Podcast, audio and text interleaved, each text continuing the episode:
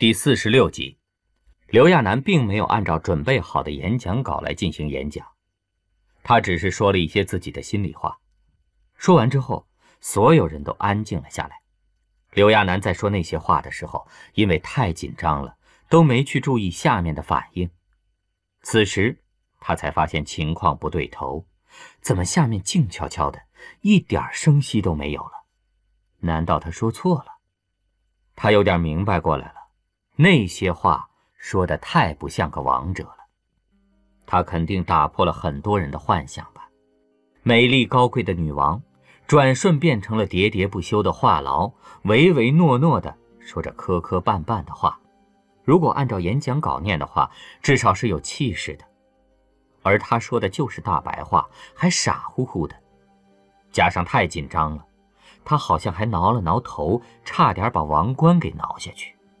妙艳波跟官职一直在提醒他，可他还是被下面热烈的情景给感染了。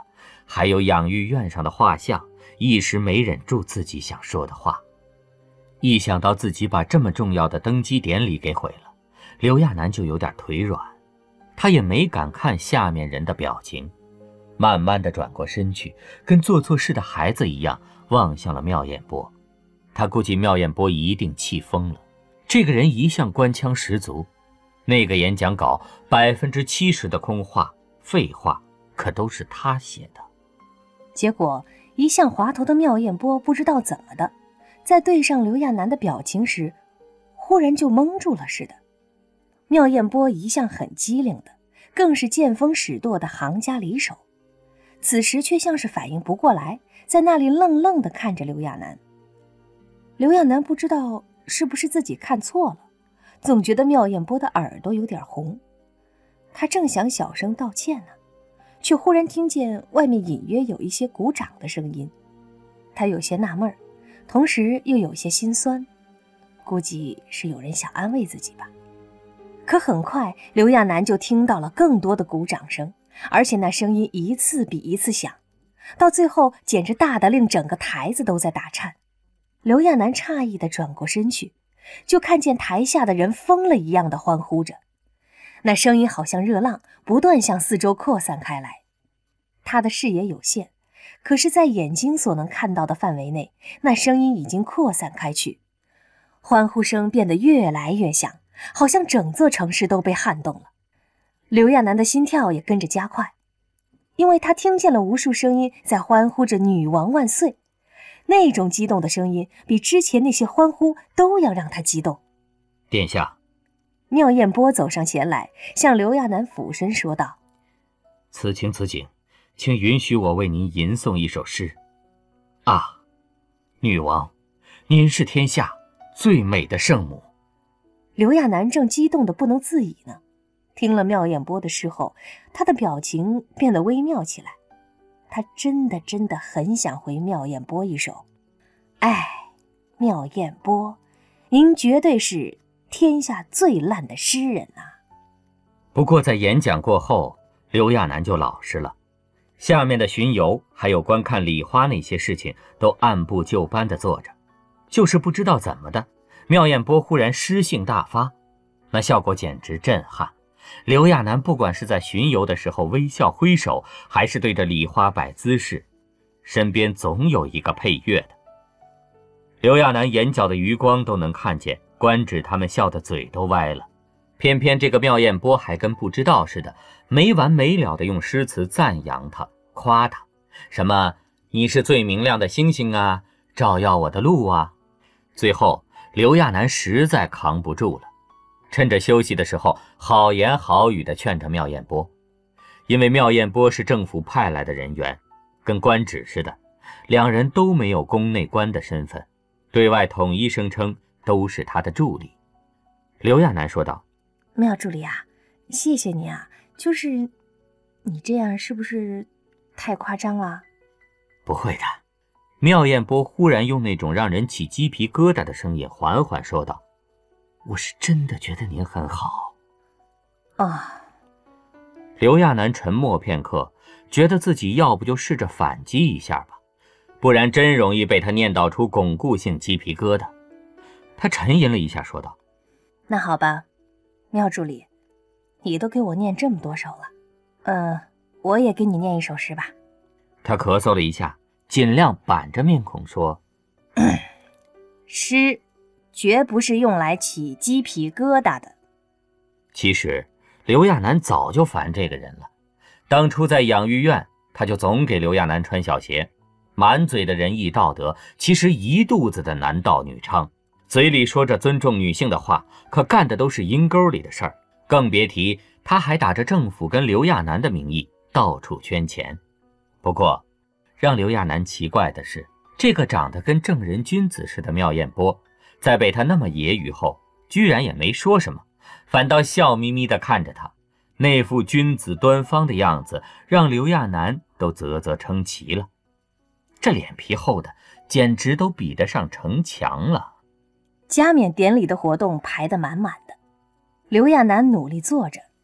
其实他不怎么喜欢这种形式化的东西，有一个做代表就好了。后面那些活动简直就是折腾人。不过下面的民众对此倒是热情的很。刘亚楠怀疑，今天过后不少人的嗓子会哑的。晚上回去的时候，刘亚楠都要被累死了。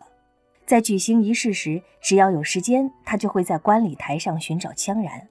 结果很奇怪的是，不管他怎么找、怎么看，都没有看到羌然的身影。等他回去的时候，才从官职那里知道，羌然压根儿就没待多久，觉得那儿太乱，早早就回来了。刘亚楠回到卧室，就看见羌然正在房间里悠哉悠哉地玩垂钓类游戏呢。刘亚楠叹了口气，把厚厚的衣服脱下来。换上家居服，懒洋洋地躺在床上。可是现在还不能放松，明天他还得参加个联邦会议。倒是羌然对他这次的加冕仪式没怎么关心，也没问他顺不顺利。不过看到他这么惨兮兮的，倒是主动帮他拿了个枕头塞在他头下。刘亚楠半枕半抱着枕头，累得全身都要散架了。他知道羌然是见惯大场面的。估计这种仪式对他来说就是个小意思。刘亚楠唉声叹气的，心说：果然没个三代，压根儿培养不出个贵族来。自己这种小老百姓，这次真是被拔高的太快了，到现在他还头晕晕的呢。也因为这个，刘亚楠一点都不敢懈怠，稍作休息就赶紧坐了起来，开始研究明天的联邦议会。之前刘亚楠学过一些。不过，为了保险一点，他把那些资料又仔仔细细地看了一遍，一直到羌然催着他睡觉，他才收起资料上床。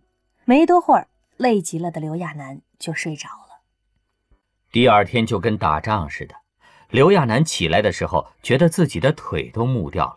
他赶紧刷牙洗脸，穿好衣服。倒是在赶往议会厅的路上，刘亚楠难得有了个喘息的机会，趁此赶紧问身边的官职。自从弄坏了羌然的指挥棒后，他一直想着补救呢。他提出要图纸重做的时候，羌然却是一副坏就坏了的样子。可看他的样子，好像对那根坏掉的指挥棒又不是无动于衷的。刘亚楠挺在意的，想从官职这里打听打听，看能不能找个图样再给羌然做一根。刘亚楠真心觉得太奇怪了，哪有材质那么脆弱的指挥棒啊？按说。羌然也该用些结实的，结果官职一听，顿时傻眼了，那表情就像被吓到一样。殿下，您说的是那个尖端很细、壁身是黑色的那根吗？刘亚楠点头。官职倒吸一口冷气，说道：“嗯，那根指挥棒是初代羌然用的，传了很多很多年，到现在已经是超级古董级的存在了。殿下，您真给摔坏了吗？”刘亚楠一下傻眼了，价格贵还有的补救，这样的怎么整啊？官职也怕他伤心，赶紧安慰他说：“没事的，殿下把坏掉的指挥棒交给我，我可以找人修补。”这下刘亚楠更郁闷了。可剩下的都被羌然扔垃圾处理器里了。官职那表情简直跟遭了雷劈一样。这下刘亚楠更不忍心了，他还说呢，那东西脆弱的跟什么似的，原来是超级古董啊！刘亚楠觉得更对不起羌然了。他以前很怕羌然，总担心自己做错事惹他生气。可这一次，他算是知道了，羌然压根儿很容忍他。他弄坏了那么重要的东西，别说生气了，羌然连个不字儿都没跟他说过。刘亚楠心事重重地琢磨着，该怎么补偿羌然。就在这时，车子到了地方，在车子缓缓停下后，刘亚楠打起精神下了车。他这是第一次在这种政治中心式的地方亮相，为了显得庄重些，他特意穿了很华贵的衣服，而且他功课做得很足，还没进门，脑子里已经有了仪式厅的大致轮廓。进去后，果然里面的布置跟他之前看到的那些一样，高高的拱形顶。上面安置了无数的灯，偌大的会场，所有人都形成圆形围坐着。在中心的位置，以前摆过联邦的旗子，可现在那面旗子被人收了起来，取而代之的是一把红棕色的椅子。刘亚楠深吸口气，知道那是专门为他设立的。他进入会场的同时，里面的人纷纷回过头来。他在官职及妙艳波的陪同下走入了会场，那些人早已经起立等候着他了。刘亚楠先站在红棕色椅子前，目光环视一周后，他才缓缓坐下。在那之后，那些人也陆续坐了下来，椅子摩擦地面的声音稀稀落落的。这是个可容纳几千人的开会场所。刘亚楠面前的桌子上已经摆上了需要处理的公文。他先看了几页，发现都是些法案呐、修改呀之类的内容。他正低头看着呢，下面的人已经开始发言了。不同的区域、不同的职权部门，起先还有个次序，可到后来完全就是一场乱炖了。谁的声音大、嗓门粗，就好像谁占理似的。刘亚楠也是参加过学校辩论会的，知道这种场合肯定会有不同的意见。可他很快就傻眼了，场面失控了似的，已经有吵得脸红脖子粗的人跑过去互掐了，随后杯子啊、杯垫呐，就跟飞镖似的飞开了。刘亚楠目瞪口呆地看着这些国家大员在这种地方玩全武行，不管什么身份的人打起架来都不好看。纯男人的世界，不管你是六十的老头还是二十出头的小伙子，那绝对都是毫不含糊的。刘亚楠算是明白为什么联邦政府效率低了，就这么扯皮打架扔飞镖的。刚才他玩命听，也没听出有什么有见地的东西，倒是满场已经练出十八般武艺了，既有群体战，也有单打独斗，还有暗器门。别说解决事情。就连发言的顺序都要吵出个一二三四五来。刘亚楠坐在椅子上，那个难受啊，耳朵都要被吵聋了，看着人头攒动的，更是觉得眼晕。他下意识地看了眼身边的助理们，只见妙艳波居然纹丝不动，那副岿然的样子，很有君子临危不乱的感觉。刘亚楠努力镇定自己，心说：千万别丢人，自己都是女王了。这种阵仗算什么？不过还是别吵得心都乱了，简直跟被扔到了漩涡里一样。不管怎么努力淡定，满耳朵都是那些嘈杂的声音。刘亚楠下意识地看过去一眼，随即气得嘴都要歪了。看着镇定从容的妙艳波，居然在耳朵里塞着棉花呢，这也行啊？可是现找耳塞已经来不及了。刘亚楠深吸口气。把头发拢到了耳朵边上，努力遮挡那些嗡嗡的声音。终于等人打的也累了，议会活动差不多也要结束了。等再出去的时候，刘亚楠觉得自己的耳朵都嗡嗡了。上车后，刘亚楠很郁闷，心说这都什么事儿啊？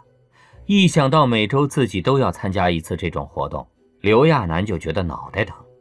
车队缓缓地前行着。刘亚楠放眼看去，庆典时的那些装饰画大部分还没拆下来呢。他看着看着，忽然想起什么，连忙吩咐前面的司机：“呃，麻烦左转一下，我想去左边的养育院看看。”之前养育院的工作都是野兽在做，现在野兽一走，刘亚楠一时间也找不到合适的人。难得他在外面，他也想亲眼看看那个地方怎么样了。结果司机却没有立刻转弯，而是把车停下来，等着关芷和妙艳波过来。很快，那两个人都来了。刘亚楠把自己的想法跟那两个人说了说，关芷倒是没说什么。一向圆滑的妙艳波却说：“路线都是事先定好的，不能随意改动。”刘亚楠平时脾气很好的，可现在他固执地说道：“我要去。”他没说额外的话。因为知道自己说不过妙艳波，他只用眼神暗示官职。果然，官职立刻倒向他这边。妙艳波眼神有点不快似的，不过他这个人很能见风使舵，当下点头答应了。但那副样子，刘亚楠看在眼里，挺气的，也不知道他都安的什么心。车子很快拐到了，刘亚楠却并没有立刻下车。妙艳波跟关芷亲自守护在他的车旁。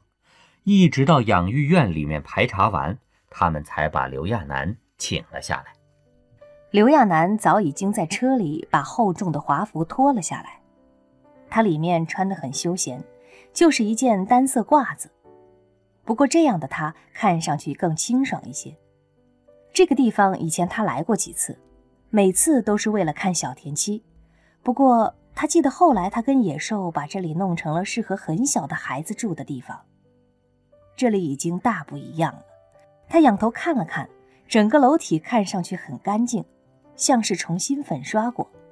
他信步往里走去，楼道里也都重新修整过，地面很平，有棱角的地方也都做了改动。刘亚楠又参观了几个地方，这下就连他身边的妙艳波都吃惊了，因为任谁也想不到，垃圾堆一样的地方居然也可以被整理得井井有条。刘亚楠不是什么有才华的人，可是他能设身处地的为别人着想，所以想到的那些点非常实用，找人设计出来也都是最好的。他看得很开心，忍不住想起野兽来。看来他真的挺厉害，所有东西都做得这么好。刘亚楠一层一层参观着，妙艳波他们大概是怕出现意外情况，把养育院里的孩子都请到了别的楼层。刘亚楠在楼下的时候，看见了透过窗户向他张望的小孩子。他进门的时候还对他们挥了挥手。此时知道那些孩子都被弄到顶层，故意避开他，就有些不高兴了。妙艳波自从进到这里后，脸色就很不好。刘亚楠没理妙艳波，径直去了顶楼。孩子们简直跟炸了锅一样，瞬间向他拥来。刘亚楠赶紧伸出手贴近那些小孩子。听着他们叫自己妈妈，真的很奇怪。毕竟他还这么年轻。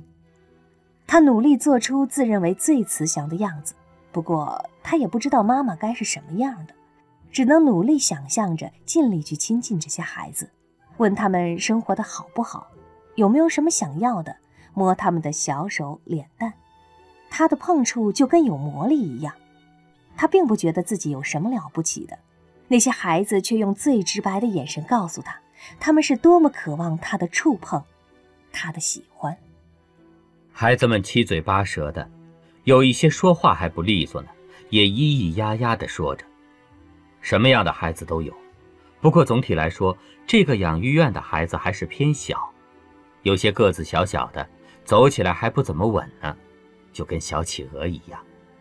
一直到天色黑了，刘亚楠才往楼下走。